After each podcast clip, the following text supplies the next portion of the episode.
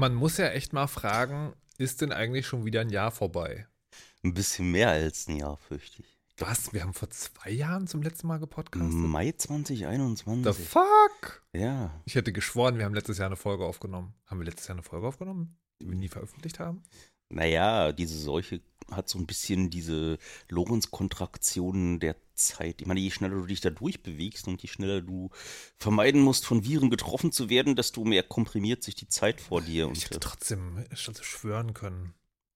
Mhm. Ich glaube, wir haben, Fantastisch. wir haben einander getroffen und dann ähm, hatte einer von uns beiden keine Lust, die Kopfhörer aufzusetzen, weil Wer das wohl war? Hm. Hm. Na gut, also hier sind Monoxid und Erdgeist für die Menschen, die, die, die sich nicht dran erinnern. Wunderschönen guten Tag. Hast du gerade in dem Vorspann noch gehört, dieses Wort Flatter? Ich muss den mal ganz kurz Ja. nachgucken. Ja. Ich, ich bekomme auch jeden Monat eine Abrechnung. Hm? Da steht drin, dass auf meinem, ich weiß gar nicht, wo genau sich das befindet, aber also sagen, es gibt irgendwo noch ein Konto, da befinden sich 53,17 Euro, glaube ich. Wow. Oder 53,12 Euro und das, ist, das bleibt auch gleich. Also das ändert sich nicht. Der feine Herr, bei mir sind es noch 1 Euro und 7. Aber hast du jemals das runtergezogen? Ja, ich habe es irgendwann mal runtergezogen und ähm, eine Runde Bier ausgegeben, wie das äh, auch angedacht und äh, am Anfang kommuniziert war. Das habe ich, äh, das habe ich nicht gemacht, sondern es liegt da immer noch und jedes Mal, jeden Monat denke ich, müsste man mal. Aber dein Steuerberater sagt, lass mal besser. Genau. Ja, Wenn das jetzt auf der, das ist zu viel. Ähm, nee, ja, Flatter. Dann rutschst du gleich in die nächste Steuerklasse hoch. ja, ja, ja, ja. Ja, Flatter. Gibt's, gibt's eigentlich sowas wie, also ich meine, also gibt's sowas wie die Fragen, muss man ja beantworten. Das Flatter heutzutage ist im Prinzip ja Steady oder, oder Patreon. Mhm. oder beides.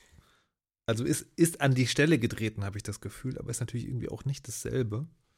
Nee, Flatter hatte ja schon immer noch diese soziale Komponente, mit dem man zeigt auch stolz, dass man irgendjemanden unterstützt, auch an allen möglichen Stellen. Echt? War das jemals so? Ja, ja, du hast dann diese Buttons gehabt und dann konnte man irgendwie draufklicken und äh, sich die Liste der Unterstützer anzeigen. Aber das ist bei Patreon auch eher so. Ah, nee, das machen die Content-ProduzentInnen selber, das am Ja. Ende dann. Das verkauft man ja sozusagen. Mhm. Ist ja so ein, wenn du, wenn du mir nicht nur wenig Geld gibst, sondern ein bisschen mehr, sage ich deinen Namen. Ist ja so ein gängiges, äh, so, ein, so ein gängiges Patreon-Steady-Ding. Es gibt auch noch Kofi, Ko- Kofi, Kafi, Kofi, also äh, so eine kleinere Plattform, die für so Einmalspenden gedacht ist. Mhm. die tatsächlich auch, glaube ich, keine Gebühren nehmen. Ähm, also die das freiwillig machen. Das ist ja bei Steady ist ja so, also ich habe jetzt mit meinem Indie-Fresse-Podcast, mit meinem, mit unserem Indie-Fresse-Podcast, äh, wenn du auf der Steady-Seite guckst, steht da, das wird unterstützt mit 64 Euro im Monat. Insgesamt von allen UnterstützerInnen? Ja. Aha. Und was bei uns angekommen ist im ersten Monat sind 39,50 Euro. Ja, ja.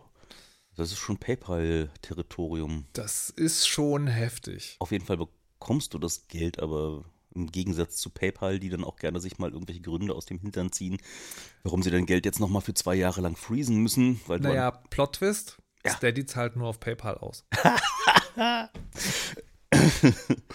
Wobei ich diese PayPal-Geschichten auch nur, also aus Legenden kenne. Das ist mir selber noch nie passiert. Knocking on wood. Ja, nee, befreundetes, ähm, befreundete Entität hat äh, ja für Enno und seine Panzerlieferung dort äh, einen Spenden. Enno und seine Panzerlieferung. Erdgeist, du weißt doch, wie das hier läuft. ja, du bist der Du kannst doch nicht einfach nur so Sachen in den Raum stellen und sagen, Enno und seine Panzer Panzerlieferung. Na, jemand aus dem erweiterten Club-Kontext äh, namens äh, Enno Lenze hat ähm, tut sich als ähm, Krisenberichterstatter für die Podcaster-Szene in den letzten Jahren hervor und reist äh, ein wenig durch die Gegend und schaut sich äh, ähm, Krisengebiete an und berichtet davon. Ist auch nicht komplett ähm, ohne Kritik. Dafür, dass er so ein bisschen Violence Porn da macht. Äh, ich habe hier keine abschließende Meinung gebildet. Ich kenne ihn halt schon echt eine Weile. Und in seinen letzten Reisen durch die Ukraine hat er dort Freundschaften geschlossen und äh, einem Panzer mit nach Deutschland genommen. So Einen russischen Panzer. einen russischen abgeschossenen, ausgebrannten Panzer. Hab ein bisschen nachgeforscht, wie das aussieht mit den Besitzverhältnissen für so einen Panzer und wurde dann von mehreren Juristinnen im Umkreis belehrt, dass es äh, sich dort wahrscheinlich um ähm, konventionell es Recht im Sinne von einer Konvention, die sich im Laufe der Jahre herausgebildet hat, dass wenn man seine äh, Kriegsspielzeuge auf dem Schlachtfeld verbummelt, dann äh, als Aggressor, dann hat man so ein wenig das Recht daran verwirkt und kann dann nicht im Nachhinein noch ankommen und das wiederhaben wollen. Das Mhm. ist nicht wirklich kodifiziert, aber es hat sich über die letzten Mhm. Jahrhunderte so herausgestellt. Ich glaube, Ich finde das, aber ich finde das ehrlich gesagt, ich, ich finde das alles, was damit zusammenhängt, so ein bisschen schrecklich, ne? Weil, es ist ähm, nicht nur ein weil, bisschen schrecklich. aber- weil auch, auch in diesem Panzer saßen ja Leute, ja, die jetzt tot sind. Und die da auch probably. wahrscheinlich nicht doll freiwillig äh, mit Die diesem Panzer Voll freiwillig. Ja. unterwegs gewesen sind. Aber ich denke, dort an der Stelle werden nicht die Menschen ausgestellt, die Ja, in diesem Panzer saßen, sondern es ist ein. Äh, Nee, es ist nur sozusagen, ne, wir sitzen hier im warmen Berlin. Du beschwerst dich die ganze Zeit, dass es kalt sei und, du Und- nicht aufs Moped wolltest. Richtig so, aber das sind unsere Probleme. Ja. Das finde ich schon so ein bisschen schrecklich. Wir haben, äh, wir haben in der Weisheit. Ich versuche heute in der ersten Viertelstunde alle meine Podcasts zu nennen. oh, wow. Also Malik, Malik kennst du ja. Malik Assis ist Malik ein sehr netter genau. Typ. Ähm, der war ja mal in Russland auf Tour Mhm, mit seiner Band meinst du? mit seiner Band und noch einer anderen Band und da hatten die einen Tourmanager, der sich vor Ort um den ganzen Kram geküm ge gekümmert Mhm. hat, Alex. Und der ist jetzt gerade geflüchtet. Der Mhm, sitzt jetzt in Vietnam fest mit seiner Family. Weil er hat keinen Pass, mit dem er weiterreisen könnte. Naja, ist ja eher kein Ort, wo es sozusagen hingeht, wo man dann auch gut bleiben kann. Also die, es wird versucht, dass er nach Deutschland kommt, kommen kann, kommen darf. Mhm. Ähm, aber erstmal sitzt er da. Und äh, genau, und Malik macht jetzt so Spendenaktionen und so, weil die kümmern sich aus Deutschland sozusagen um den. Ähm, Na, meine russischen Freunde haben mir gesagt, das Einzige, wozu der russische Pass gut ist, ist, wieder nach Hause einreisen zu können. hm. Das ist sowieso ganz garstig. Und wenn du dich dann noch öffentlich anlegst äh, mit der, dem Vaterland äh, und sie dir dann von ferne den Pass ausschalten, dann hast du wahrscheinlich ein richtiges Problem, weil du dann staatenlos bist und, und äh, ohne große Unterstützung nicht nicht weiterreisen kannst, weil irgendwie ist jetzt auch nicht so, dass äh, Deutschland, ähm, wenn du nicht gerade Oligarch bist, dich da mit offenen Armen als äh, das, ist alles, das ist alles so mega deprimierend. Warum sitzen wir überhaupt hier? Müssten wir nicht eigentlich weinend in der, Essen, in, in der Ecke sitzen? äh, wie kamen wir jetzt darauf? Von PayPal? Oh je. Der Panzer, weil du. Äh, ja, weil ja, der, ja. Weil ich hatte eine Klammer Ach aufgemacht. so, genau. Der Panzer wurde, für, für den Panzer wurde bei PayPal Geld gesammelt anscheinend. Genau, der Transport dieses Panzers, also der Panzer selber war kostenlos, wenn Ja, ich das mal so. du- hattest du ja gerade erklärt. Und der, die Kunstaktion bestand darin, diesen Panzer vor der russischen Botschaft in Berlin auf der Straße unter den Linden auszustellen. Dem ging ein doch großer verwaltungsrechtlicher, ähm, es nicht Gefecht sagen, das Ich, ich habe hab das kurz, ich habe das gelesen, weil also der steht doch jetzt da. Nee, der stand da, das war eine temporäre Achso, Ausstellung. okay. Aber, aber, es, aber sozusagen, es ist passiert. Und ich habe nicht hinterhergeklickt. Es war irgendwas wie, was für mich so klang, ähm, ja, da musste noch mal die Stoßstange dran geschraubt werden, damit er irgendwelchen Vorschriften, also es klang so nach so einem Schildbürgerstreich, der da verwaltungsrechtlich passiert ist. Nee, das erst ganz am Ende. Okay. Am Anfang waren das, ich will jetzt nicht äh, Ennos Geschichte da nochmal wiedercoinen, aber grob äh, hatte die ähm, Bezirksverwaltung Mitte ganz doll was dagegen, weil sie ganz doll Angst hatten, ähm, dass sie ins ähm, Ziel von irgendwelchen Wadenbeißern äh, aus der russischen Botschaft kommen, dass sie dort in diplomatische Verwicklungen dann ähm, verstrickt werden, auf die sie keine Lust hatten und haben dann einmal von Anfang an aus allen möglichen Gründen gesagt, das ginge nicht wegen der Tragfähigkeit der U-Bahn darunter, das ginge nicht wegen äh, Verkehr, das ginge aus äh, diversen anderen Gründen nicht und einfach gesagt, das ginge nicht wegen diplomatisches heikliche, äh, diplomatisch heikles Thema. Und ähm, der Jurist, der dort äh, mit beiseite stand, hat das dann ähm, durch, äh, ich glaube, äh, das Verwaltungsgericht Berlin bestätigen lassen, dass der Panzer dahin darf, weil es einfach natürlich eine Kunstaktion ist, Mhm. natürlich äh, dürfen dem nicht, äh, also dieser Kunstfreiheit an der Stelle, dürfen nicht irgendwelche vorgeschobenen Gründe äh, entgegenstehen. Und ganz am Ende kam dann auch noch wirklich die Polizei, die dort vergleichsweise freundlich war und am Ende nochmal die wirkliche Abrüstung dieses Panzers überprüfen musste. Äh, Ach so, dass er quasi keine Waffe mehr ist, Das- sondern ein genau. Kunstobjekt. Ja. Ah, okay. Verstehe. das war dann Das, ganz am. das, ist, das ist aber tatsächlich der einzige Vorwand, den ich gelten lassen würde. Also kann man juristisch bestimmt auch nochmal heikel drüber streiten, sozusagen, ob eine Waffe vielleicht gerade eine Waffe sein muss, damit sie als Kunstobjekt in diesem Fall und so weiter und so fort. Aber dass man was, was tatsächlich einen Kanonen, Panzerkanonengeschoss verschießen kann, vielleicht nicht vor eine Botschaft stellt oder in den öffentlichen Raum, das halte ich noch für relatable irgendwie. Ey, aber sag mal, wo wir gerade irgendwie über Berliner ähm, Spirenzien sprechen, Mm, äh, sag wollen wir mal über den Nazi-Bürgermeister reden?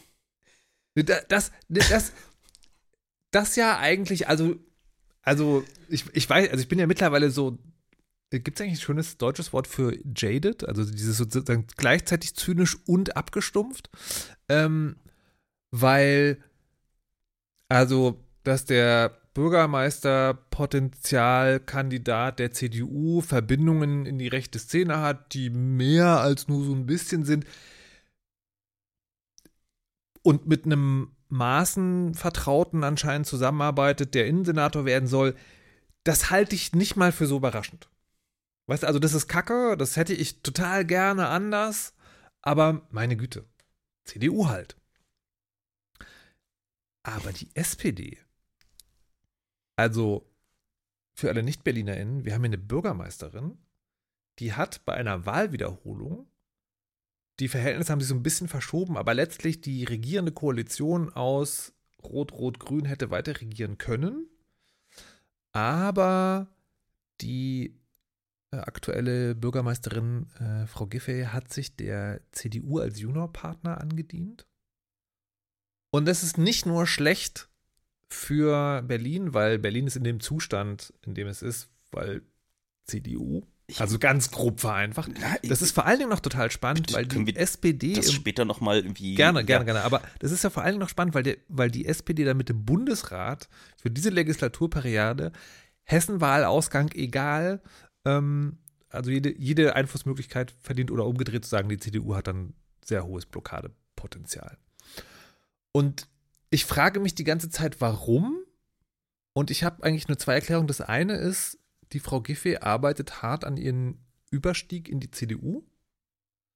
Oder es gab mal einen Artikel, den habe ich auch nicht ganz durchgelesen. Das ist ja, das ist ja so mein Podcast, wo ich einfach mal so ein bisschen labern darf. Ähm, der, der postuliert hat, dass wenn Frau Giffey sowohl Bürgermeister als auch Senatorin, Senatorinnenstellung verliert, zwei Millionen Euro weniger Rente bekommt. Also irg irgendwas mit Pensionsbezügen und Millionenbeträge waren im Artikel. Ähm, aber, das, aber auch das finde ich nicht so plausibel, weil sie hätte ja wahrscheinlich auch in der rot-rot-grünen Koalition einen Senatorenposten noch bekommen. Ich bin dort äh, nicht so zynisch an der Stelle, weil sie natürlich dort auch äh, eingebunden ist mit vielen anderen Personen aus ihrer Partei, die dort selber Karrieren zu verlieren haben. Deswegen denke ich, dass es einfach so billig nicht sein Ach wird. so, du meinst, äh, du meinst, man geht lieber mit einer Partei zusammen als mit zweien, weil man dann mehr Senatorenposten abgreifen kann, weil der Bürgermeisterposten ja wegfällt? Sowas in der Richtung. Ich denke, sie ist da äh, einfach das nur auf eine einzelne Person runterzubrechen, funktioniert nicht, weil diese Personen einfach immer eingebunden sind in Seilschaften, die sie da irgendwie nicht. Äh, Also ja, man muss schon, man muss in der SPD auch, also einen Scholz, einen Schröder und eine Giffey als, als Partei zu bedienen, das ist schon, also da würde man sich schon wünschen, es gäbe eine Partei, die das Konzept der Sozialdemokratie hochhält. Ähm, da gebe ich dir recht. Aber ich habe heute, wir nehmen am 6. März auf, ich habe heute einen Twitter geschrieben, wo ich, äh, einen Tweet geschrieben, wo ich, ähm, du bist noch bei Twitter. wo ich formuliert habe, dass, dass ich also zunehmend davon ausgehe, dass PolitikerInnen auf Bundesebene keine rechtschaffenden Menschen sind. Habe dann noch nachgeschoben, dass ich nicht weiß, ob die an diese Position kommen, weil das so ist, oder ob sie so werden, weil sie in dieser Position sind. Aber das ist, das ist, was du jetzt gerade, diesen Gedanken, den du äußerst, das, das verfest. Ich habe noch gedacht, solltest du das schreiben? Ist es nicht so defetistisch und depressiv? Aber Mhm. Boah. Also ich meine, äh, äh, Ja, auch Äh. wenn sie nur Juniorpartner sind, haben sie tatsächlich einen ähm, prozentual höheren gefühlten Stimmenanteil, den sie mit in diese Koalition bringen, als äh, die andere. Aber scheißegal, dass die grundlegende politische Ausrichtung dadurch sich komplett ändert, ne? Ja, aber offensichtlich ist sie ein Fähnlein im Wind und hat auch im Vorfeld schon Dinge umgesetzt, auf die sie keinen Bock hatten. Was jetzt passieren wird, ist, äh, diese Autobahn wird wahrscheinlich weitergebaut. Also der wirklich, der, Ja. Licht, der Lichtblick am Ende ist, dass die ähm, Länge der aktuellen Wahlperiode sich nicht ändert dadurch. Das heißt, äh, die neue Koalition hat nur noch zweieinhalb Jahre Zeit, äh, Schlimmes anzurichten, was äh, zu wenig sein kann für unsere gröbst, gröbsten Naja, Befürchtungen. aber, aber da, also ich bin ja neulich ermahnt worden, man solle nicht die WählerInnen beschimpfen. Ja, das sei demokratieschädlich. Also das, da ging es im Detail auch darum, dass ich auch Journalist bin und das deswegen nicht so geil ist. Und auch wenn ich das nachvollziehen kann, in sozusagen in seiner institutionellen Argumentation, ich tue mich schon auch schwierig mit dem Wahlergebnis in Berlin. Mhm. Also, warum kann man denn die CDU wählen? Also, also selbst, selbst wenn wir mal die Wertediskussion außen vor lassen, ja, also so die grundsätzlichen Dinge, für die die Parteien stehen. Mhm. Was exakt bewegt eine Berlinerin dazu, die CDU zu wählen? Also was genau haben die gemacht oder was für Konzepte haben die, wo man denkt, geil. Ich meine, Berlin besteht auch nicht nur aus Leuten, die denken so, ich muss mit einem mit meinem SUV durch die Innenstadt fahren. Prinzipiell Autobahn. ist das aber schon, was sich abgezeichnet hat, dass dort genau, wo der ÖPNV gut ausgebaut ist und wo Menschen ohne Kraftfahrzeug äh, gut von A nach B kommen und wahrscheinlich keine längeren Commutes haben, hat ziemlich viel äh, Grün äh, gewonnen und äh, dort, wo Menschen eher darauf angewiesen sind, mit ihrem Kraftfahrzeug tagtäglich zur Arbeit zu kommen, weil über die letzten Jahre der ÖPNV vernachlässigt wurde, weil äh, die Ansage ist, äh, du musst mit deinem Kraftfahrzeug ein bisschen zurückstecken, wenn diese Koalition weiter am Start bleibt. Äh, ist genau die, die Grenze, die du siehst, dass äh, wie alles weiter, je weiter du nach draußen kommst, desto mehr ist die CDU oder hat die CDU mit ihrer Kampagne verfangen, du darfst, wenn wir an die Macht kommen, mit deinem Auto weiterfahren. Dabei geht es nicht nur um SUVs, sondern dabei geht es einfach um die Angst, dass dein Commute scheiße wird, äh, wenn weiter diese Baumumarme an der Macht bleiben. Das war ja, was die. Ja, ernsthaft, das war ja die Kampagne der CDU. Ah, die, Also, wie lange willst du noch in Berlin wohnen? ich? Hm? Wo soll ich hin? Ich bin hier geboren worden. Ich weiß nicht, ich weiß nicht, wo ich sonst leben soll. Das ist meine Stadt und bloß weil hier lauter, das ist ja nicht mal das, nein, das ist ja das Gemeine, dass nicht mal die Zugezogenen überwiegend CDU gewählt haben, sondern einfach die ganzen eingesessenen Altberliner, die Zugezogenen haben mehr Grüne gewählt. Das ist äh, ja auch in den ähm, Exit-Polls nochmal echt herausgekommen. Also mein, ich, pff, mein Groll kann sich nicht mal gegen die, die zugezogenen Schwaben Ich, ich, ich, ich möchte das Oh. nur, also ja, ich als Zugezogener, ich habe brav gewählt. Ja, ich habe für die Zukunft gewählt. Ja, nicht nur, ich war sogar äh, Wahlvorsteher in dem Wahlkreis und habe noch versucht, das Schlimmste zu verhindern, aber du musst ja. Äh, Stopp, stopp, stopp, Erdgeist. Erdgeist. Du kannst nicht sagen, ich war Wahlhelfer und ich habe versucht für den selben Abendzug. Nein. Du? Also ja, wir sind zynisch und alles, Nein, nein, nein. aber ich, ich hätte es auch gerne erklärt, bevor du mir ins Wort nee, aber das, da, verstehst du, es, es gibt so Dinge, Ja. die sind meinetwegen Gags oder haben eine subtile Bedeutung und so weiter und so fort. Aber weil wir ja im auch in nicht einem subtil. Zeitalter des aus dem Kontext reißens Leben, möchte ich an der Stelle sagen, da möchte ich dafür sorgen, man kann das nicht mal benutzen, weil sofort die Hubfanfare kommt dann, nein, Ich habe. Hätte ich meinen Satz zu Ende führen dürfen, wäre das nein, auch einfach nein.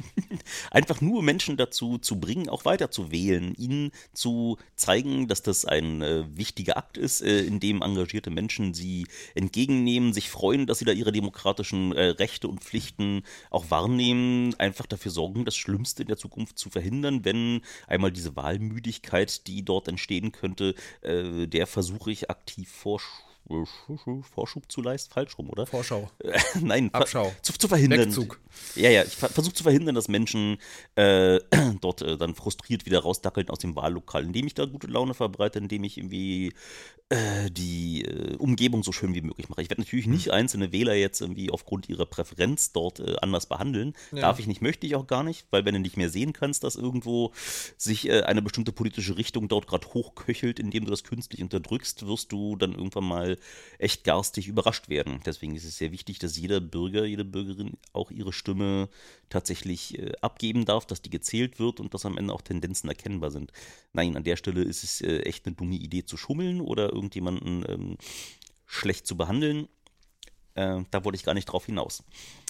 Aber ich muss nochmal die, diese Frage, was Leute dazu bringt, CDU zu wählen. Gerade die älteren Berliner, die das noch erlebt haben, sehen einfach über die letzten 20 Jahre, dass so ziemlich alle garstigen Berlin-Memes, die da passiert sind, kannst du eins zu eins auf Landowski zurückführen. Du kannst eins zu eins, kannst du äh, überall, wo Berlin ähm, Tafelsilber verscherbeln musste zu echt schlechten Konditionen, um kurzfristig Schulden zu bedienen, kannst du auf den Bankenskandal in Berlin zurückführen. Du hast irgendwie das gesamte Verwaltungsverfahren äh, versagen kannst du darauf zurückführen, dass äh, an der Verwaltung hart gespart werden musste, dass bestimmte Dinge äh, nicht, äh, dass nicht darin investiert werden konnte. Und ähm, du hast äh, die verfallenen Schulen in Berlin, kannst du eins zu eins darauf zurückführen, dass die CDU, als sie das letzte Mal in Berlin an der Macht gewesen sind, einfach so ähm, äh, rücksichtslos mit der Macht umgegangen sind, sich so äh, die Taschen vollgestopft haben, dass Berlin da irgendwie mit äh,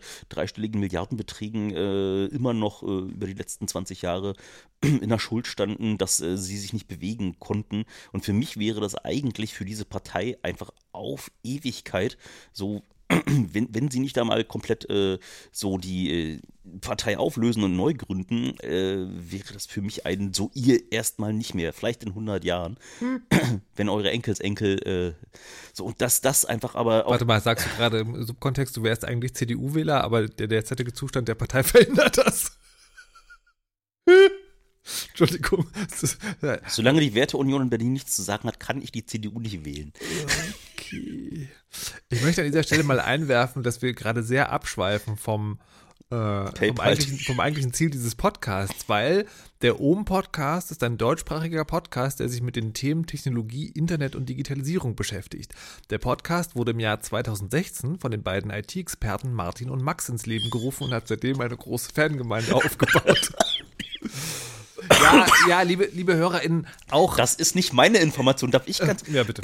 Nein, Moment. Äh, der Ohm-Podcast von Monoxid und Erdgeist ist ein Podcast, der sich mit Themen rund um die elektronische Musikproduktion und DJ-Kultur beschäftigt.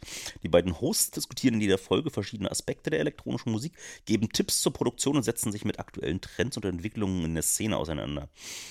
Nee? Also.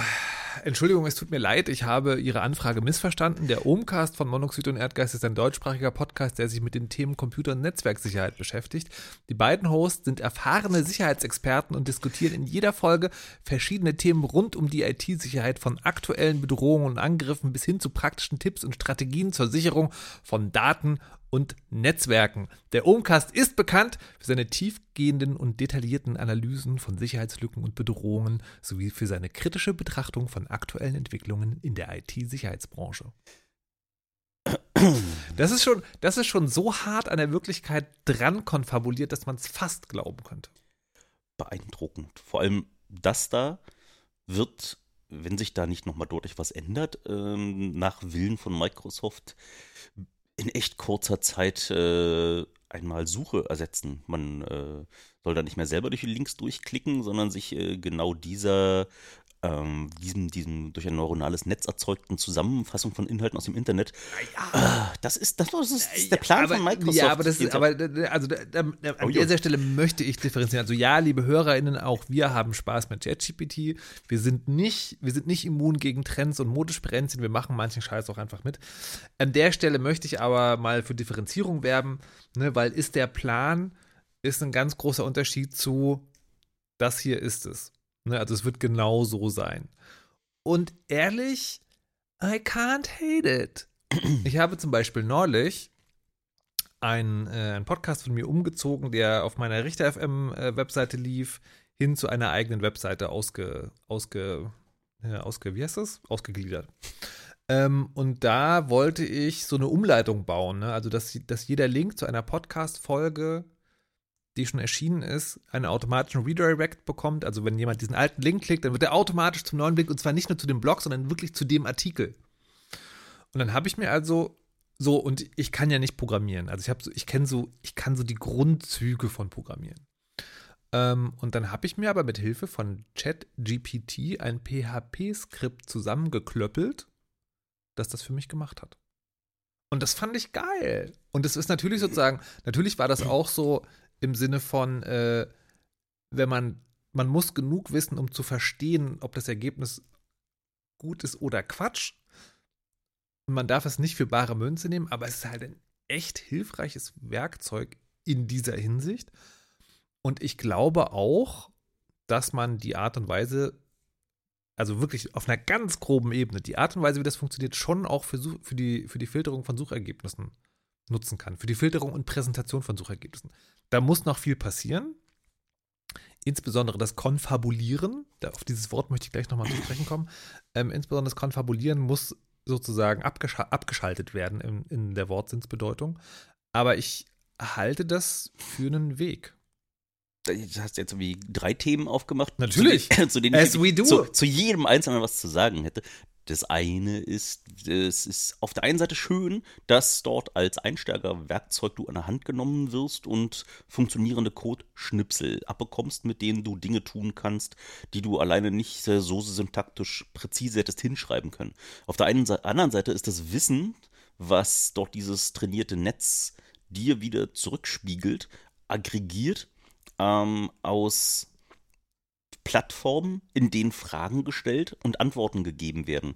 Und du nicht weißt, ob das, was dir gerade hingestellt wird, Teil einer, gucke mal, ich habe das hier runtergeschrieben, äh, mein Server wurde hops genommen, äh, wie hätte ich das richtig schreiben sollen?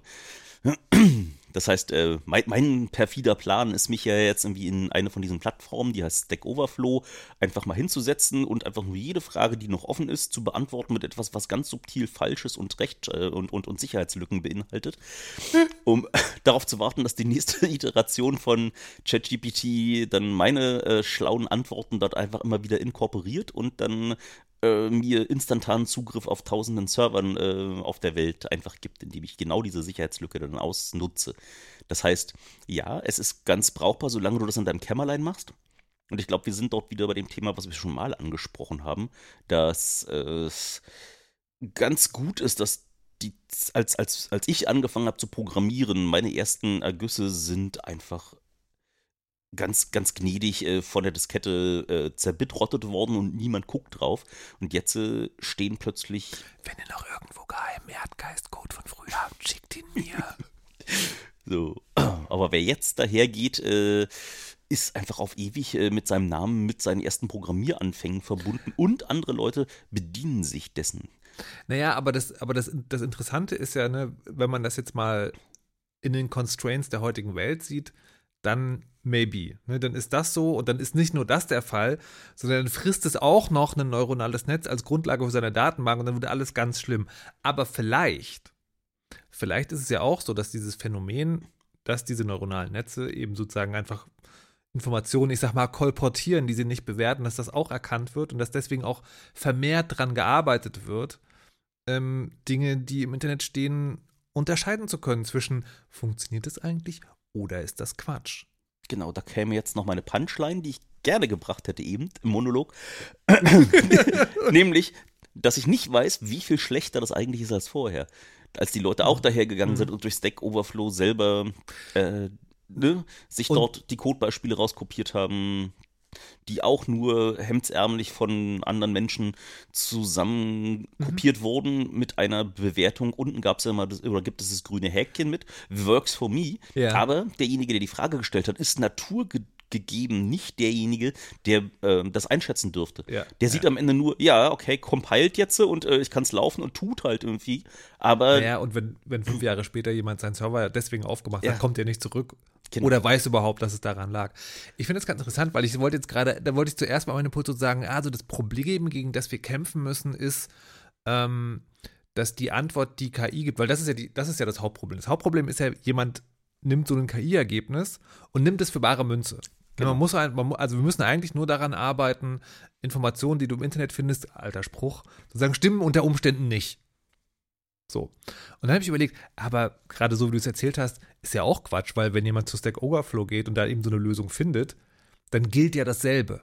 Dann gilt dasselbe sozusagen, ja, das ist eine Antwort, also technisch gesehen sozusagen, aber wie gut sie ist, no one knows. Also so und diese, dieses, und vielleicht ist das so, dass diese, ne, also weil man ja natürlich so ein, so ein Chat, neuronales Netzwerk irgendwie auch sehr gut ähm, personifizieren kann. Vielleicht hat das so ein bisschen mehr Gravitas, dass man das noch ein bisschen mehr abnimmt. Nee, ich glaube, Aber die Gefahr auch in die andere Richtung, dass du vorher war das noch manuelle Arbeit. Du musstest einfach hergehen, du musstest diesen Artikel finden auf Stack Overflow und du musstest den Kram rauskopieren. Was jetzt passiert, ist, ist eine Wizardifizierung. Du kannst quasi aufmachen, sagen, okay, produziere mir den Boilerplate, also produ produziere mir den äh, die Codefetzen, die ich nicht selber schreiben sollte, weil sie eigentlich nur der Programmiersprache Bescheid sagen über ein paar basale Fakten dieses Source-Files oder dieses Projekts. Und äh, das kann man quasi jetzt klicken, während man das vorher noch mühsam ähm, rauskopieren musste und sich dort genau vielleicht erst die Gedanken gemacht hat. Jetzt wird dir das präsentiert als, guck, dass der Wizard, der für dich Code generiert und der tut. Und im Vorfeld war es, äh, ich frag da mal, habe das Gefühl, dass es von Menschen mit unterschiedlichen Wissensständen hier gerade kommuniziert wird. Das heißt, die kritische Denke wird an der Stelle, wo ich es aus der Plattform rauskopiere, noch eher angeregt, als wenn mir ein ähm, ein neuronales Netz-Wizard-Dings irgendwie auch noch mit vehementem ähm, Eifer erklärt, dass er recht hätte oder sie und nicht ich. Das ist ja, das sind ja die Stilblüten, die du in letzter Zeit siehst, wo äh, ich weiß nicht, ob es jetzt auch ChatGPT war oder eine andere äh, Engine, die dann äh, jemanden, der meinte, nee, du erzählst mir gerade falsche Fakten, ähm, ah, übers Datum, genau. Mhm das jetzt äh, wie 2023 wäre und nein, ich weiß es viel besser und du äh, musst dich irren, guck doch mal deinen Kalender, stell doch noch mal dein Datum in deinem Rechner richtig. Ähm, das heißt, wenn diese ähm, dieses neuronale Netz immer weiter der Meinung ist, dass es, äh, dass es total recht hätte und nicht die äh, Bescheidenheit äh, gleich noch mit rein programmiert bekommt, ähm, dass sie mit einem teilweise veralteten Wissensstand, äh, mit einem teilweise aus äh, biasten Quellen wie ist denn das deutsche Wort für biased? Ähm, voreingenommen. Oh, mit voreingenommenen Quellen arbeitet. äh, solange das dann nicht äh, in, in, in das Mark dieser, dieser Netze mit aufgesogen wird, äh, haben wir, glaube ich, immer wieder diese Effekte und diese Schwierigkeiten, dass. Äh, ja, es ist die Frage, müssen wir jetzt das leisten oder kann man das auch als Gesellschaft lernen? Ja, es gibt so ein paar Dinge, die möchte man nicht erst als Gesellschaft lernen, wenn schon alles in Flammen steht. Das stimmt, aber naja, die derzeitige Situation sieht nicht so aus, als ob das irgendwie an den Start kommt. Ja, ja. Ja, na gut. Ich fand übrigens, ich muss nach wie vor, wenn, wenn man über das Thema redet, ist mein Lieblingszitat eigentlich, weil es geht ja ganz viel davon, ne, wie viel wird damit ersetzt. Also nicht nur Textgeneration oder Codegeneration, sondern auch Bildgeneration oder für mich natürlich besonders interessant, Stimmsynthese. Mhm. Und ein schöner Kalenderspruch, den ich gehört habe, ist, du wirst nicht von der KI ersetzt, sondern von jemandem, der die KI bedienen kann. Weil ich glaube tatsächlich, so wie es momentan aussieht, das wird ein Werkzeug und möglicherweise ein sehr mächtiges, aber es wird die nächsten x Jahre erstmal genau das sein. That's deep. But would you agree? Nicht wirklich. Äh, wenn du äh, in diesem Zitat ist äh, für mich irgendwie der Knackpunkt, der die KI bedienen kann. Und ich würde dieses kann auch nochmal echt betonen, weil diese Fähigkeit, tatsächlich diese KI zu bedienen, äh, natürlich ähm, schwierig äh, zu genau zu beziffern ist. Also jemand, der eh schon ein schlechtes Bild von dem hat, was andere Gewerke, andere Menschen mit anderen Ausbildungshintergründen leisten, der wird sich immer weiter bestätigt äh, sehen mit irgendwie, die können ja gar nichts. Gucke mal, das kann man ja inzwischen einfach, äh, habe ich da immer gewusst, äh, dass man das äh, im Skript abfeiern kann. Jetzt macht mir hier ChatGPT, zieht mir das zusammen, äh, gibt mir Antworten, wie mache ich Marketing? Wie, ich lasse irgendwie. Ich, ich komme mir jetzt gerade vor, als würde ich mit einer ChatGPT-Instanz reden, weil ich nicht genau weiß, wieso du gerade auf die Frage antwortest. Ich habe versucht, dieses Zitat, du meintest, es sei dein Lieblingszitat und ich versuche, ja. ich versuchte darüber zu reflektieren und bin darauf gekommen, dass das, ähm, dass es weitere Problembereiche aufspannt. Dass, äh, wenn du als Person, die diese, äh, diese KI bedient, ähm, wenn du nicht nur das kritische Denken nicht mitbringst, ähm, weil du ähm, denkst oder wenn du eine Bescheidenheit hast gegenüber dieser KI und meinst, oh, die wird das schon wissen, weil die hat ja viel mehr gelesen und viel mehr verarbeitet als ich, sondern wenn du es ganz andersrum schon, ich will gar nicht äh, eine reale Einschätzung, sondern ich will einfach nur meine bestätigt, äh, mein Vorurteil bestätigt sehen, dass das, was irgendwie die anderen Gewerke dort leisten, alle außer mein Fachgebiet, ähm, dass äh, die ja quasi nichts äh, Aufwendiges machen. Ich kann mir einfach ein paar Moodpicks äh, für eine tolle Werbekampagne, die ich da irgendwie starten möchte, kann ich mir einfach ausrechnen lassen. Ich kann ähm, dort äh, sowas machen meine Programmierer einfach. Ich kann doch einfach das ganze, ganze Zeug, was äh, hier meine Webseite am Ende äh, bespielt, kann ich mir doch auch von ChatGPT ausrechnen äh, lassen. Aber das ist nur dann eine Antwort auf die Frage, wenn du gerade in Zweifel ziehst, das bedienen kann, das meinen soll, was im Subtext dieser Aussage damit gemeint ist, nämlich all das mitbringen. Ne? Also die kritische Reflexion, Ja. das Ergebnis unterscheiden und so weiter Ja. und so fort.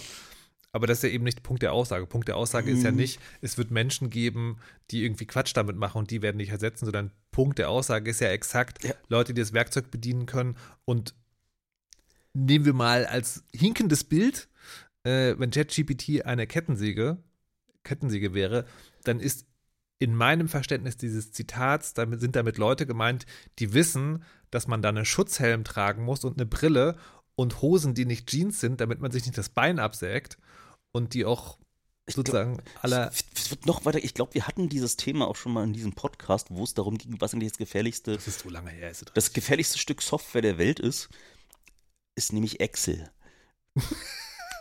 Ernsthaft, was, äh, was Menschen eine, äh, erlaubt hat, die Welt zu modellieren, und zwar ziemlich mächtig zu modellieren, mit deutlich zu wenig Inputdaten und einem, am Ende eine, eine, eine, eine Antwort aus diesem Spreadsheet herauszieht, die mit der Realität nicht zwingend noch was zu tun hatte. Sodass äh, schon dieses Werkzeug, was ähm, dabei geholfen hat, viele Daten ähm, über die Welt aufzubereiten und am Ende in Entscheidungen zurückzuführen, hat viel Schaden angerichtet, hat viel ähm, Menschen, die über die äh, Bodenrealität äh, eines, äh, einer, einer, einer Produktion oder einer Firma gar keine Ahnung mehr hatten. Die haben einfach alles versucht, in ihren Spreadsheets zu modellieren und haben dann dabei Firmen zugrunde gerichtet, haben die Berliner S-Bahn zugrunde gerichtet, indem sie da irgendwie diverse Ausbesserungswerke Es ist aber schon, ist schon harsch, das Excel zuzuschreiben.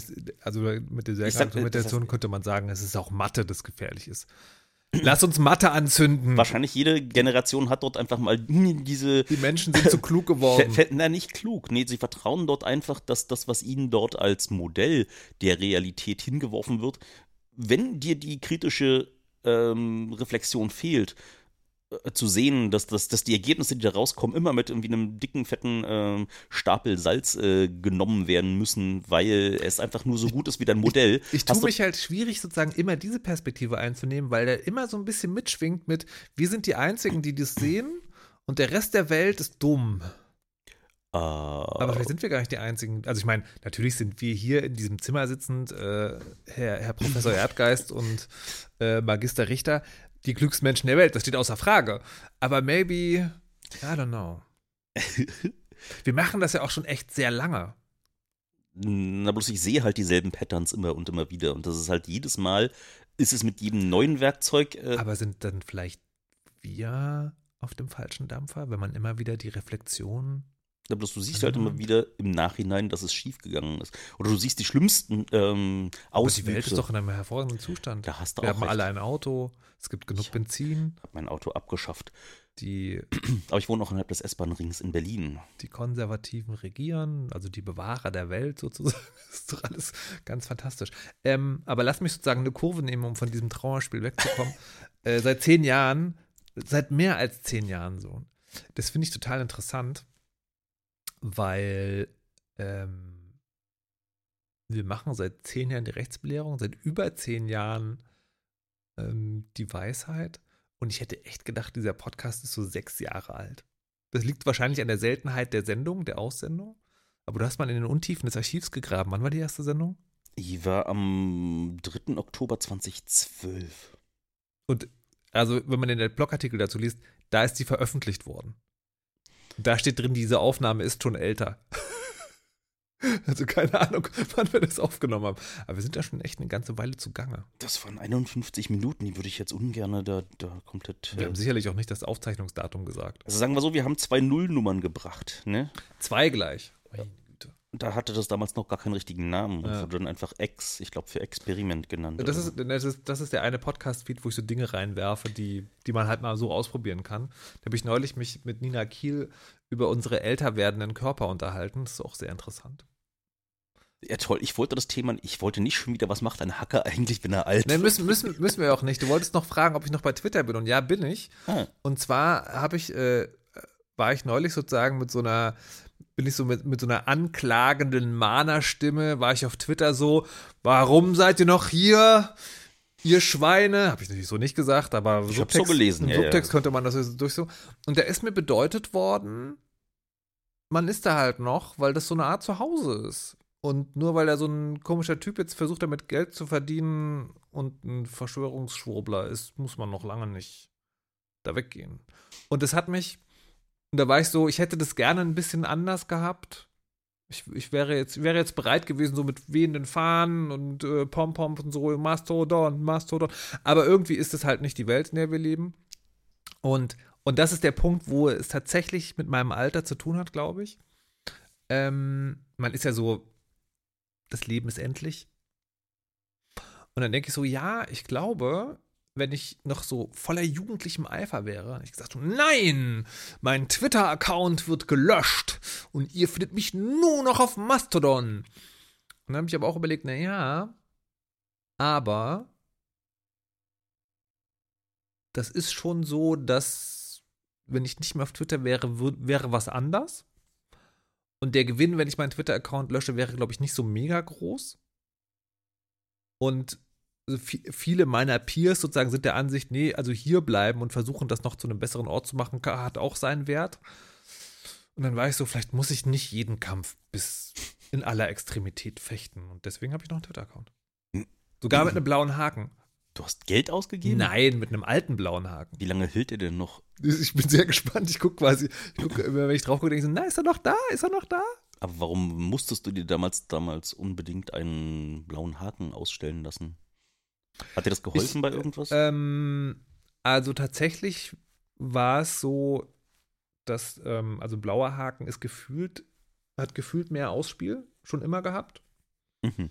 Ähm, und es war ein bisschen auch so Spieltrieb. Also es war sozusagen, so viele aus meinem Umfeld hatten dieses Ding irgendwann, dass ich irgendwann so, jetzt bin ich auch mal, au, Verstehe. ähm, und, und es gibt eine kleine Argumentation tatsächlich, also weil das nimmt jetzt gerade wieder ab, aber es ist, es ist schon relativ viel Journalismus über Twitter gelaufen.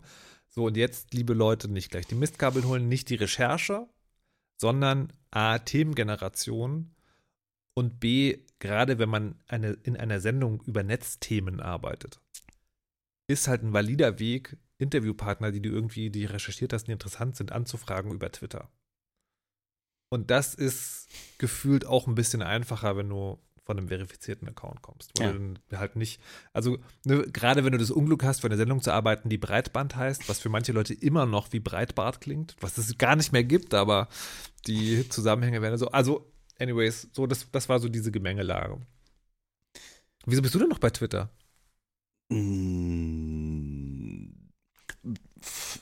Also ich habe den Account nicht gelöscht, weil dort einfach äh, ein reichweitenstarkes Medium ist, in dem ich äh, meine ursprüngliche Idee mit diesem Account, äh, nee, das ist falsch. Die ursprüngliche Idee war, Freunde zum Saufen gehen einzuladen. Aber Das didn't work out. Also auch, aber. Ja, das führte dann, dat, äh, ernsthaft, was war am Anfang so, dass äh, die SMS-Staffetten, die wir da immer aufgemacht haben, Hm. ähm, um uns gegenseitig zum Lass mal in die Bar gehen einzuladen, ähm, was auch lustigerweise die ursprüngliche Idee hinter Twitter war. Das war bloß Revolution, zu der sie einladen wollten und nicht saufen gehen. Äh, Habe ich dann einfach ursprünglich ersetzt mit, äh, passt auf, ich sag jetzt immer Bescheid, wenn ich äh, in die Bar gehe, hier auf dem Account. Hm. Und das ist dann einfach äh, plötzlich, ich weiß nicht, was es war, gab es so eine Explosion von irgendwie 30 Followern auf so 500. Das hat bestimmt nichts damit zu tun, dass du eine valide Säule der Open Source Bewegung bist und Sprecher des Chaos Computer Club bist, warst, Ja, weiß ich nicht genau, wie dein Stand da ist. Genau, aber plötzlich Ähm. ging das halt nicht mehr mit dem, den Menschen draußen dokumentieren, dass ich da irgendwie gerade mir fröhlich meine Leber ruiniere. Und habe mir dann nochmal einen Closed-Account angelegt, in dem ich äh, das dann eigentlich weiter betreiben wollte. Ähm, habe danach dann angefangen mit diesem Account, äh, dem ja viele Leute äh, aus der Szene aus Gründen gefolgt sind, weil sie, ich, ich, ehrlich gesagt weiß ich das, ich weiß es nicht mal. Ich war dann auch zu schüchtern zu fragen, warum die Leute mir da eigentlich folgen. Mhm. Ähm, aber habe dann die Gelegenheit gesehen, dort eine Kunstfigur zu bauen, die den FollowerInnen da draußen, ähm, ich nenn, nannte sie früher mal Beta-Nerds, bevor das irgendwie verbrannt wurde als, ja, Beta-Version ist noch nicht ganz fertig. Irgendwie die jungen Hacker, die dort in, äh, Ah, okay, das, aber das, also, dass man das Wort auf diese Art und Weise benutzen konnte, ist schon sehr lange her. als ich angefangen, ja, habe ich, ja, und Gott, das, bist du alt.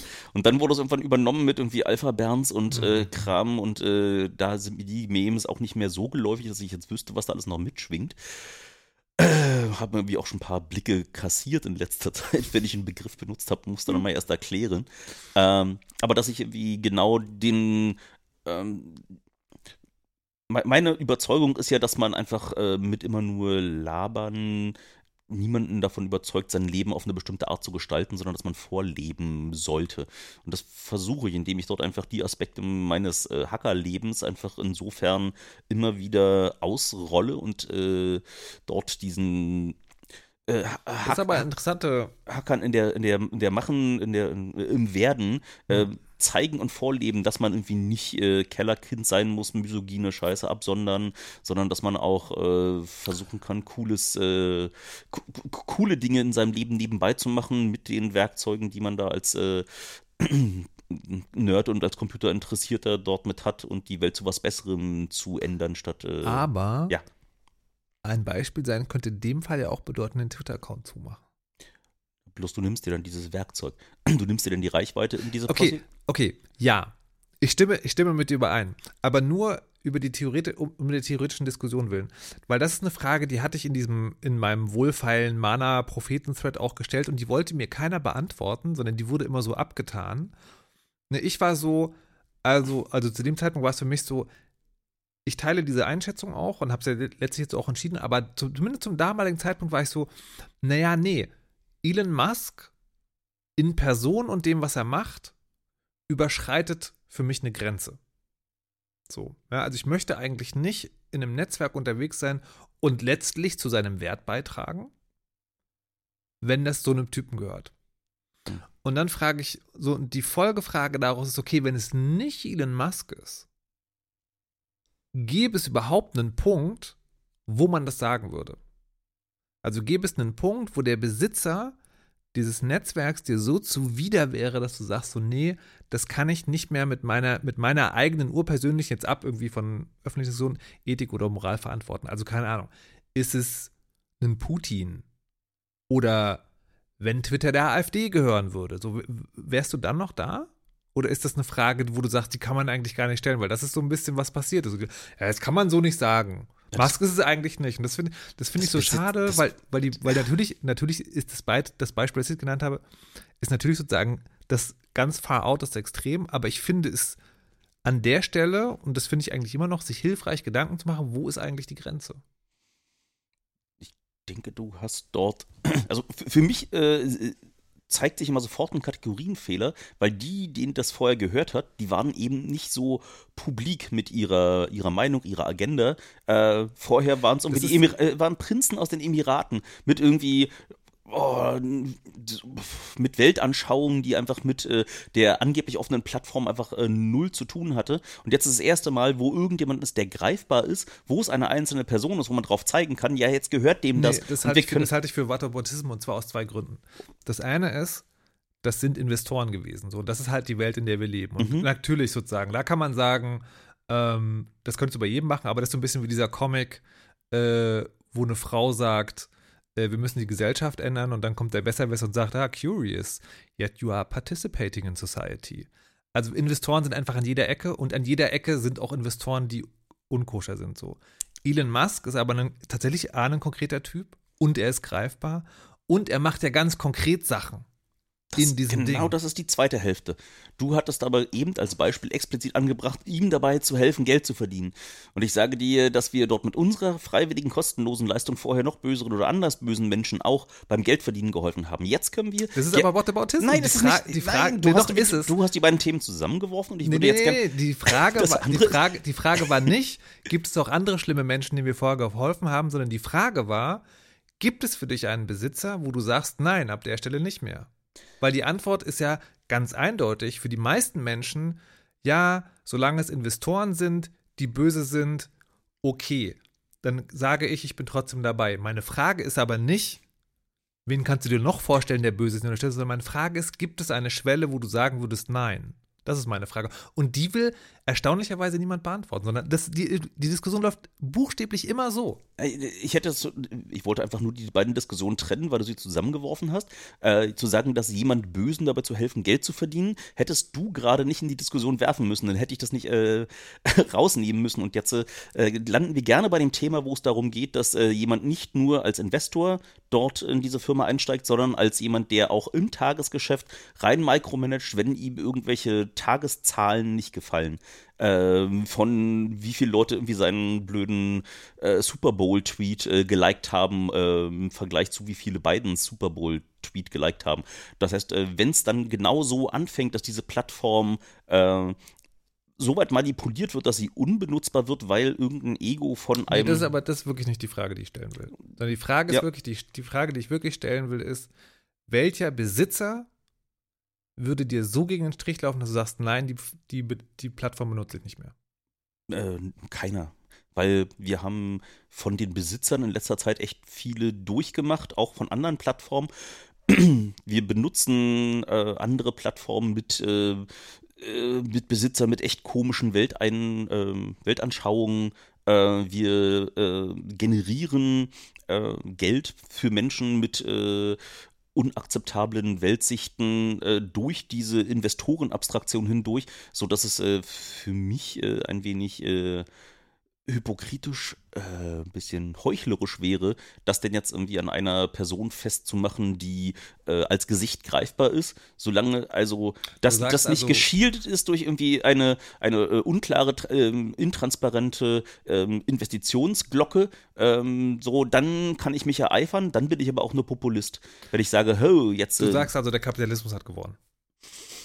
solange wir nicht zusammen anzünden, Na gut. In der Vorbereitungsliste steht noch äh, Creative Cloud. Was ich lustig finde, weil ich habe in den letzten Monaten Creative Cloud Erfahrung gesammelt, aber ich weiß aber gar nicht, warum du das da reingeschrieben hast.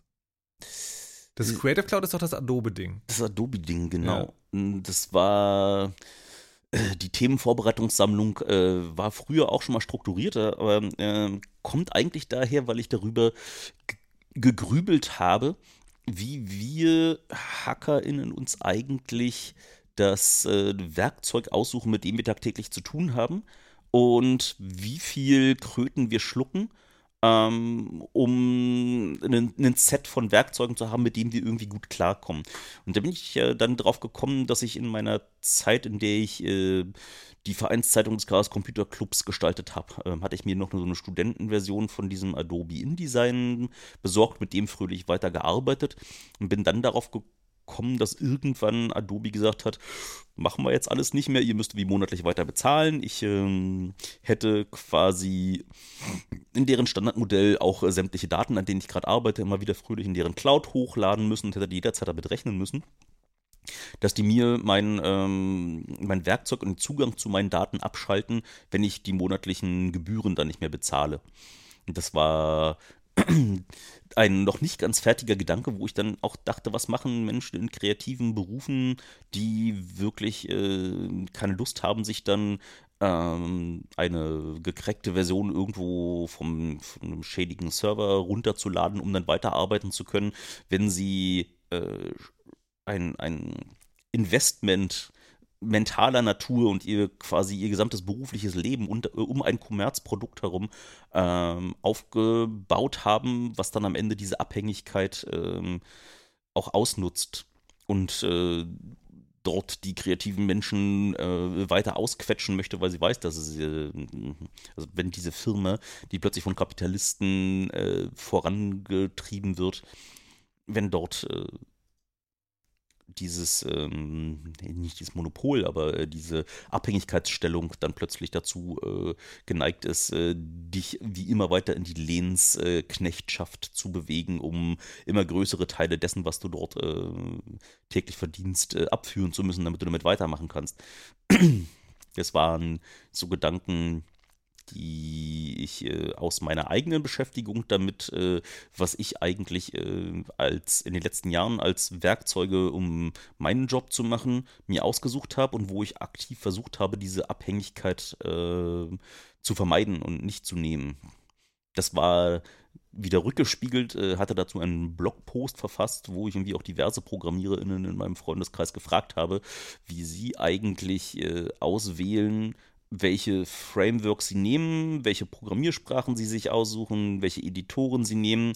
Äh, und das kam daher, wo, der Kreis sich schließt, äh, dass ich äh, vor einem Jahr, als das mit dem Mastodon, mit dem Fediverse echt groß geworden ist, sollte ich ähm, wollte ich mir auch natürlich meine eigene Instanz aufsetzen und bin darauf gekommen, dass Mastodon selber eine riesengroße, quasi nicht unter einem Halbtagsstelle betreibbaren ähm, Framework in Rails programmiert ist, war sowieso schon mal wieder mit Problemen Also es daherkommt. ist Arbeit. Es ist viel Arbeit und es ist Mhm. irgendwie auch nicht der Weisheit letzter Schluss. Das ist ein anderer Podcast.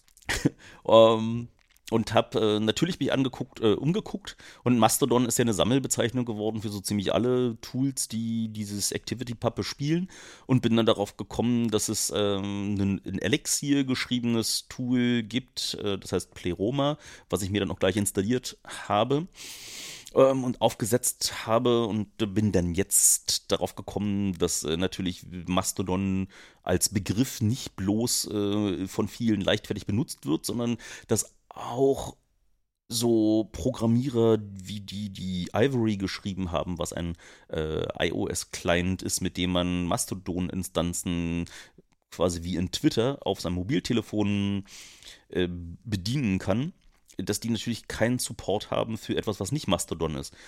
Obwohl das nicht. Man merkt echt so krass, dass das hier kein Chaosradio ist. Weil Ah. alleine, alleine deine letzten fünf Minuten würden jetzt nochmal 40 Minuten Erklärung nach sich ziehen. Das finde ich fantastisch. Ich habe das einfach jetzt mal runtergerantet, weil ich natürlich andersrum angefangen habe. Ich wollte eigentlich ne, vor einem Jahr nur mal schnell das installieren und bin Ja. dann darauf gekommen, da Aber ich, ich, ich finde total spannend sozusagen, dass du Creative Cloud dahingeschrieben hast, weil für mich sind das grundverschiedene Dinge. weil die, die ganze Adobe-Nummer, da habe ich mittlerweile den Verdacht, das ist nicht mehr so, dass sich Kreativlinge dafür entscheiden und dann feststellen, ah, das ist das geilste Werkzeug. Leider sind die Rahmenbedingungen so ein bisschen kacke. Sondern, und ich extrapoliere jetzt völlig von meiner eigenen Erfahrung, das ist mittlerweile so verbreitet wie Microsoft und deswegen wird es benutzt. Nämlich, ich habe neulich ein Podcast-Projekt begleitet als Supervising Executive Oh. Producer. Also was passiert ist, es gibt einen Podcast, den Podcast hat jemand moderiert und sie wollten jemand, der sozusagen so ein Auge drauf hat. Ne? Also wie führt man die Interviews, äh, Textabnahme und auch so ein bisschen Production-Krams. Mhm. Und das habe ich bei einer Firma gemacht, die arbeitet komplett in Adobe. Und das Ding ist, wenn deine Firma halt so ein, sich so ein Paket Lifetime leistet, nee, nicht Lifetime leistet, sondern so ein, so ein hier äh, so und so viele Lizenzen pro Monat klickt, dann musst du halt daran arbeiten, weil es gibt verschiedene Audioschnittprogramme, es gibt einen halbwegs funktionierenden interoperablen Standard, um auch Projektdaten bei Audioschnitt auszutauschen. Also das Ding ist sozusagen, natürlich kannst du immer eine Audiodatei aus, ausspielen Mhm. Und dann kann die jemand weiterverarbeiten. Aber die, äh, also eine, An eine Anforderung war hier, ich schneide und gebe dann ein Projekt ab, wo man diese Schnitte im Zweifel auch wieder rückgängig machen Mhm. kann. Das heißt, du musst also die Rohdateien abgeben und ein Projekt abspeichern, was in der Audiosoftware geöffnet werden kann. So. Wie heißt dann dieses Format? Äh, Das, äh, das habe ich vergessen tatsächlich. ähm, aber Audition, das Adobe-Projekt, äh, das Adobe-Produkt, sozusagen, was Audition angeht, ist A, ein fürchterliches Usability-Verbrechen. und kann das B nicht. Und es gibt so, ein, es gibt so einen komplizierteren Umweg über äh, Ausspielen, in Premiere einspielen und dann zur Audition rüberschicken. Und das ist alles ein, ein großes Verbrechen. Und da habe ich mich gefragt, warum, warum arbeitet man damit? Und ich glaube da mittlerweile, man arbeitet nicht, weil die Kreativlinge in der Firma gesagt haben, geiles Zeug und weil es so geil ist und wir eine Firma sind, können wir es auch bezahlen, sondern die Firma hat gesagt, das ist doch, das scheint doch der Industriestandard zu sein. Wir buchen da jetzt einfach so. Das ist meine, meine wilde, mein wilder Hot Take, ohne das genau zu kennen. Aber das ist so ein bisschen mein Eindruck, weil die Freelancer, die ich kenne, die so Kreativkram machen, die arbeiten eigentlich alle auch mit anderem Zeug. Und das wiederum ist, glaube ich, eine ganz andere Situation als Open Source Software. Mhm. Weil man da nicht sozusagen, äh, also es gibt bestimmt auch den interessanten Fall von Institutionen unterscheiden, äh, entscheiden sich für eine Open Source Software und dann hängen Leute oder unter, äh, entscheiden sich für Software und hängen da drin. Aber bei Open Source Software habe ich von außen den Eindruck, weil da habe ich ja noch weniger mit zu tun, umso, äh, umso berufener bin ich jetzt an dieser Stelle mal ausführlich was dazu zu sagen. Da habe ich den Eindruck, Open Source Software, das benutzen Leute quasi in ihrer Freizeit. Ne, Also wenn wir jetzt sagen, wenn man, wenn man sagt, du machst jetzt nicht irgendwie, du programmierst nicht für einen Webhoster beruflich, sondern sowas wie, du willst deine eigene Mastodon-Instanz. Du machst es in deiner Freizeit. Und die Leute, die Mastodon programmieren oder der eine Typ und die Leute, die ihm helfen, machen das ja auch nicht für die fette Kohle. Und deswegen wird an der Stelle immer sozusagen der, also wird manchmal einfach ein leichterer Weg gegangen und das führt dann eher dazu, dass so bestimmte Werkzeuge vielleicht so auch Nachteile haben und man denkt, hm, das wäre, das war doch eigentlich alles anders gedacht. Und das ist, ich weiß nicht, ob das dieselbe Diskussion sind oder eigentlich zwei verschiedene. Äh, Das kann sich, glaube ich, erst herausstellen, wenn man mal darüber redet, ist mir aufgefallen. Ah, lass uns doch einen Podcast machen. wenn ich da jetzt nur jemanden fände. ja, das ist immer das Problem eigentlich. Niemand will podcasten.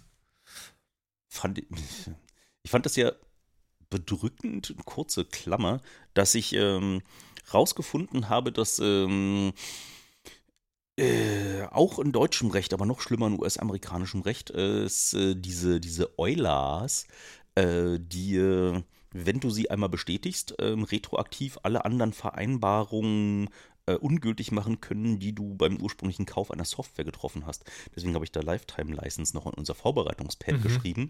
Und ich äh, konnte es erst nicht glauben, weil ich dachte, äh, ja, du bist irgendwann mal hingegangen und hast ähm, wie einen Vertrag geschlossen mit einer Firma, die dir dann eine Lifetime License zum Beispiel verkauft, in der du sagst, okay, ich beiß, äh, kneif einmal die Pobacken zusammen, huste das Geld hoch und habe für den Rest meines Lebens Ruhe. Und gab irgendwie gerade ein einigermaßen prominentes Beispiel in den USA, wo jemand, der einen YouTube-Kanal hat, der recht ähm, groß gewachsen ist, in denen er anderen Content-Produzentinnen gezeigt hat, wie man ähm, schneidet, wie man YouTube-Videos macht, wie man damit so ein bisschen Monetarisierung machen kann. Ähm, der hat äh, eins von den Tools, was von Wondershare kommt, ganz groß beworben. Ähm, äh, war mit denen auch äh, Partner für eine Weile, also Sponsoring-Partner. Ähm, und hat dann auch, äh, weil er überzeugt war, drei Life Lifetime Licenses gekauft, bis ihm dann irgendwann mal, nachdem er genug Eulers geklickt hat, äh, gesagt wurde, übrigens für die nächste Version kannst du jetzt nochmal wieder mit Also bezahlen. Besti- Bestätigungsgeklickt hat. Genau, einfach nur bestätigt ge- geklickt hat. Und äh, er meint aber nie, ich habe mir die Software gekauft, schon zu Versionen, in denen die Euler ganz anders aussah, wo explizit drin stand, dass ähm, die Software, die ich mir hier kaufe, für den Rest meines Lebens äh, jetzt äh, immer weitere Updates erfährt, äh, worauf dann Wondershare immer weiter angefangen hat, ja, pass auf, wir trennen jetzt mal Updates und Upgrades, das ist was komplett anderes. Und wenn du, wenn du kannst natürlich jetzt weiter die Version 5 von dieser Software benutzen, aber wir haben Version 12 draußen, wenn du die benutzen möchtest, das ist aber jetzt ein, ein Upgrade und irgendwie, um diese Software zu installieren, kannst du jetzt mal die Euler hier klicken. Und wenn du das irgendwann in letzter Zeit gemacht hast und gesagt, ich äh, äh, bestätige diese Vereinbarung, hast du quasi einen neuen Vertrag geschlossen, der alle anderen Vereinbarungen, die du vorher mit dieser Firma getroffen hast, aushebeln kann. Ich sage, doch wohl nicht sein lassen. So, aber du müsstest eigentlich für jedes kleine nervige Update von der Software, die reinkommt, die jedes Mal mit einer neuen Euler kommt, müsstest du dich ja durcharbeiten, um zu schauen, ob dort Dinge, die für dich nicht akzeptabel sind, geändert wurden, um dann zu sagen, ich poche auf meinen alten Vertrag, möchte diese Euler dort nicht unterzeichnen an der Stelle, um einfach weiter dein äh, vertragliches Recht aus deinen alten Verträgen heraus zu äh, wahrnehmen zu können. Ich glaube, nach deutschem Recht funktioniert das nicht so einfach. Doch. Habe ich auch gedacht, es funktioniert nicht ganz so einfach. Es darf nichts Überraschendes drinstehen, aber solange es einfach äh, dort auch offen kommuniziert wird und solange es einfach in der Euler mit drinsteht, wenn es sogar ein TLDR gibt, äh, hast du am Ende wegen der Vertragsfreiheit auch äh, prinzipiell schlechte Karten. Okay, das habe ich anders gelernt, aber gut. Ja, habe ich auch anders gelernt. Ah, du kannst dich gerne nochmal in der Rechtsbelehrung äh, damit auseinandersetzen, wenn du Lust hast. Also würde mich auch sehr, sehr interessieren, das mal Mhm. zu beleuchten. Rechtsbelehrung, wer macht denn diesen... Po ah, I don't know. haben wir jetzt mal alle beworben von deinen äh, Si- Side-Project? Ich glaube, ja, ich glaube, ja, ich glaube, ja. Wir müssen dann nochmal die Kickbacks, äh, die ich rausbekommen kann aus... Von den Millionen Euro, die ich in meinen Podcast einnehme, meinst du? wirst du damit nicht reich? Das ist eine interessante Frage. Ich habe äh, in den letzten ein, zwei Jahren, glaube ich, taucht es immer mal wieder auf, dass ich so denke. Also, das hat ja schon einen Grund, warum ich nie versucht habe, wirklich Geld mit dem Podcast zu machen. Ähm, abgesehen von Flat. Da muss man Geld machen, sozusagen auch in große Anführungszeichen ähm, setzen. Und frage mich das jetzt in letzter Zeit manchmal, dass ich, was meine Podcasts, ich, ha, ich habe relativ wenig von meinen Podcasts. Hm. Und Möchtest du mir was durch die Blume sagen? inwieweit mich das noch zufriedenstellt. Ja, ich, ne, das ist ja immer so das Ding, ne? Also die, die Podcasts sind ja immer, nicht immer, aber sozusagen zum manchem Teil äh, einfach eine Ausrede, sich mit Leuten zusammenzusetzen und nochmal so einen Gestalt gewordenen Vorwand zu haben, warum man das macht. Ähm, aber es ist ja schon auch Aufwand und Arbeit und ich mache Podcasts auf eine Art und Weise, die relativ reflexionsarm passiert. Also es, es gibt Menschen, die mir irgendwie ähm, monatlich irgendwie zwei, drei, fünf Euro oder zehn überweisen. Also wenige, aber es gibt sie. Mhm. Ähm, dafür, dafür auf jeden Fall vielen lieben Dank. Aber so im Großen und Ganzen, also wenn ich, wenn ich zusammenrechne sozusagen, wie viel Menschen ungefähr Produkte hören, die ich aussende, ist das eine niedrige bis mittlere fünfstellige Zahl, probably. Und da kommt recht wenig zurück. Also egal in welcher Hinsicht, ne? also monetär nicht, Aufträge nicht, Kommentare wenig. Und fühle ich mich natürlich sozusagen sofort auch irgendwie beschämt, dass ich überhaupt sowas denke. Ne? Also warum nimmst du dich so wichtig? Dass ne, wer bist du denn, dass du verdient hast und so weiter. und so fort. Aber es beschäftigt mich ab und zu. Ich weiß gar nicht, wie ich da jetzt drauf gekommen bin. Ach so, wegen der Millionen, die ich verdiene. Mhm. genau. Und die Frage, wofür mache ich das eigentlich? Und wäre meine Welt nicht genauso gut für mich, wenn ich einfach mehr an meinem Motorrad rumschraube und weniger podcaste? Stellt sich manchmal. Mhm. Ach so, du musst ja im Winter immer rumschrauben, weil du damit nicht fährst. Hab, haben wir bei der Hinfahrt festgestellt. Es schneit draußen ein bisschen und der Monoxid war total überrascht, dass ich mit dem Moped ankomme. Ähm, und ich äh, ha- hatte es erst für einen Scherz gehalten, aber ich glaube, der Monoxid fährt wirklich im äh, Winter nicht Motorrad. Hast du, So sieht's aus. hast du ein äh, Kennzeichen, was nur für bestimmte Monate gilt? Nicht. Also du könntest auch theoretisch. Ich mache das auch so, sobald die Temperatur über 10 Grad ist, aber alles, alles darunter halte ich für zu gefährlich, ehrlich gesagt. Oh.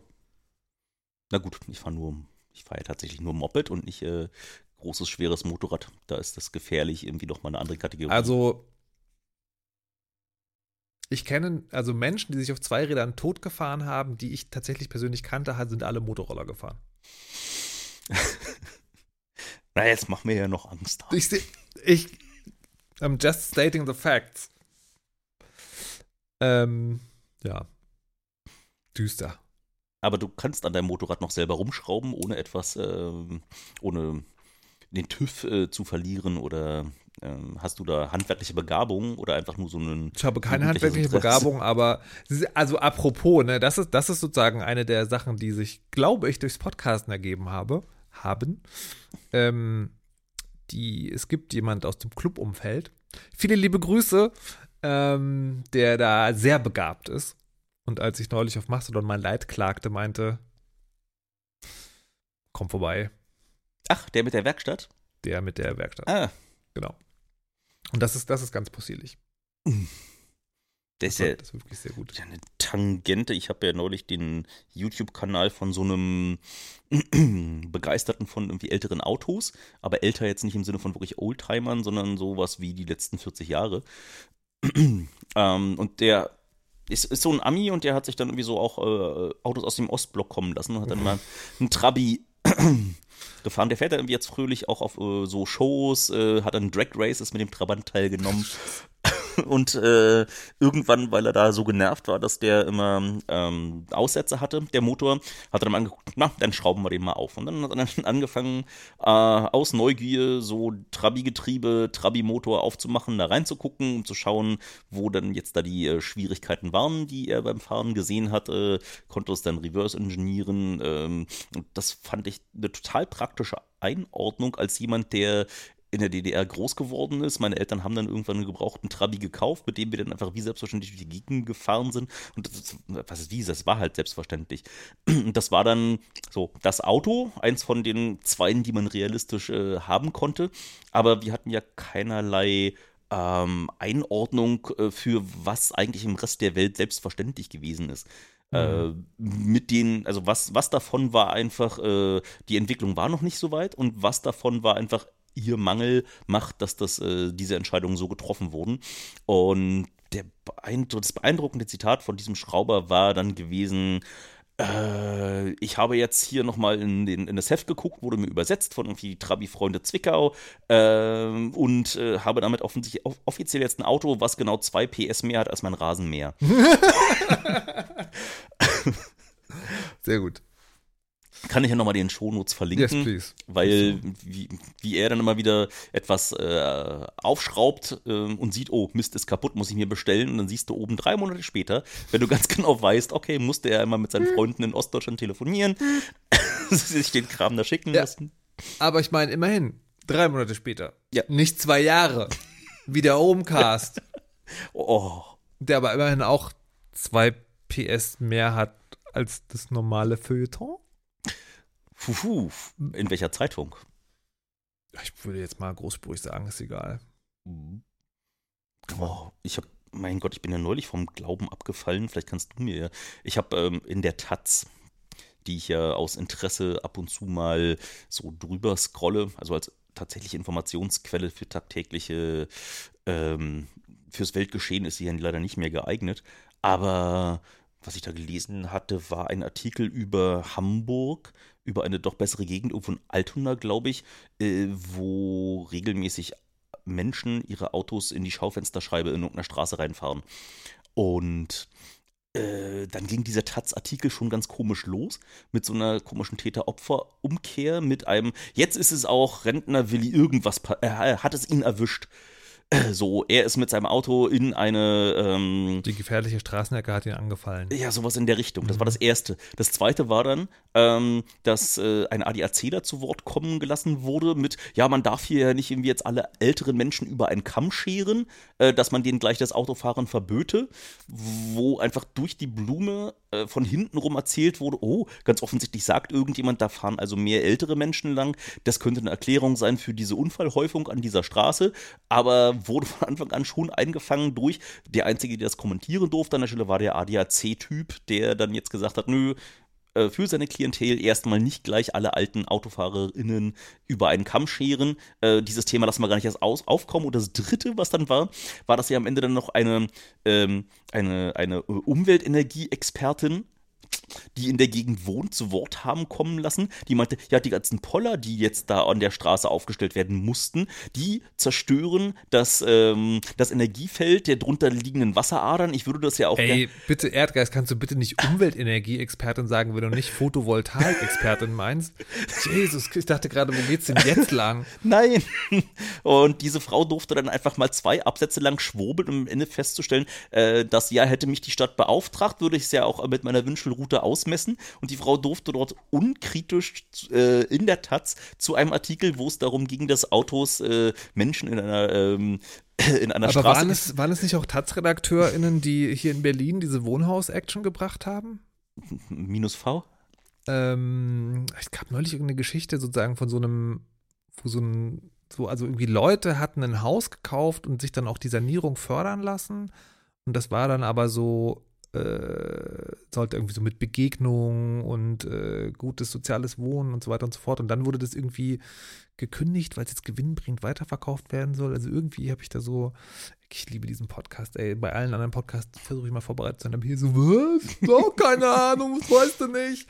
Also irgendwie sowas. Ich glaube, ich glaube, man muss einfach leider sagen, ähm, wie alle Medien, auch dieses, die Verjüngung findet nicht statt. Also auch dieser Podcast wird ja sozusagen, also die Männer, die den moderieren, werden ja zunehmend, zunehmend älter ähm, und weißer. Das muss man ja leider auch postulieren. Es ist jetzt Winter, das wird sich im Sommer auch wieder ändern. Ich habe den Verdacht, dass nein, aber gut. ähm, ja, also von daher ist es einfach der Gang der Welt. Na bloß was kommt an, ich meine, was, was kommt an, was, was tritt an die Stelle? Meine, die Taz war die ja, das ist halt schwierig, weil es ja Zeitungen in dem Sinne nicht mehr gibt. Mhm. Also, also in dem Sinne von, du könntest ja jetzt nicht auf den Markt kommen mit einer neuen Zeitung. Das wäre ja totaler Quatsch. Das ist ja also, also Zeitung, also generell Zeitung und lineare Medien, das ist ja so Bestandsdatenverwaltung. Da ist ja, Hatte das nicht äh, jemand versucht mit dem Freitag oder so? Okay, jetzt ist auch schon wieder oh Gott, das ist das ist nicht mehr das Allerfrischeste. neun Jahre her. Ja. Mhm. Also du kannst sicherlich noch Medien aufsetzen, aber das sind dann, glaube ich, Digital- oder Online-Medien. Meinst Netzpolitik und Konsorten? Die sind auch schon alt. Ja, ja, ja, ja, ja, die sind auch schon alt. Hm. Die sind auch. Na gut. Die Kids holen sich ihre Nachrichten wahrscheinlich eh aus TikTok. Hast du einen TikTok-Account? Was ist das für Frage? Natürlich habe ich einen TikTok-Account. Hast du die neuen Filter mal ausprobiert? Nee. Hm. Dabei könnte dein Radiogesicht bestimmt echt. So, liebe HörerInnen, an dieser Stelle verabschieden wir uns für die Folge 17 von oben. Es war mir ein großartiges Fest, Herr Professor Dr. Erdgeist. Äh, ich danke Ihnen sehr, dass Sie hier waren und uns so ausführlich haben teilhaben lassen an, äh, an Ihrem inneren Monolog. Ähm, liebe HörerInnen, hören, hören Sie uns. Wir ziehen demnächst auch um, vielleicht, eventuell, wer weiß das schon, 2025. Ähm, genau, bis zum nächsten Mal, würde ich sagen. Ach so, letzte Frage noch mit der Bitte um kurze Antwort, wie wir im Medienbusiness sagen. Wann kommt denn der, äh, der nächste Intro-Song? Also die, die, das Update? Gibt es mal ein Update? Das. Lass uns doch mal. Möchtest du mitsingen? Ich fürchte nein. Äh, wir haben nämlich noch, haben wir noch eine Postkarte bekommen seit der letzten Sendung? Ich glaube. Boah, bestimmt. Und das finde ich jetzt irgendwie total traurig. Da hätte ich mich drauf vorbereiten müssen. Du hast mir die, nämlich ein Foto von der Postkarte geschickt und ich freute mich die Platze. Und jetzt habe ich das total in der Vorbereitung vergessen, nochmal der, der, der Schreiberin der Postkarte explizit zu danken. Also einerseits ja, aber andererseits beantwortest du schon wieder nicht die Frage. Lass uns ähm, einfach ähm, einen, äh, einen Komponisten beauftragen. Ähm, solange müssen wir jetzt noch das alte Intro hören. Spiel mal ab.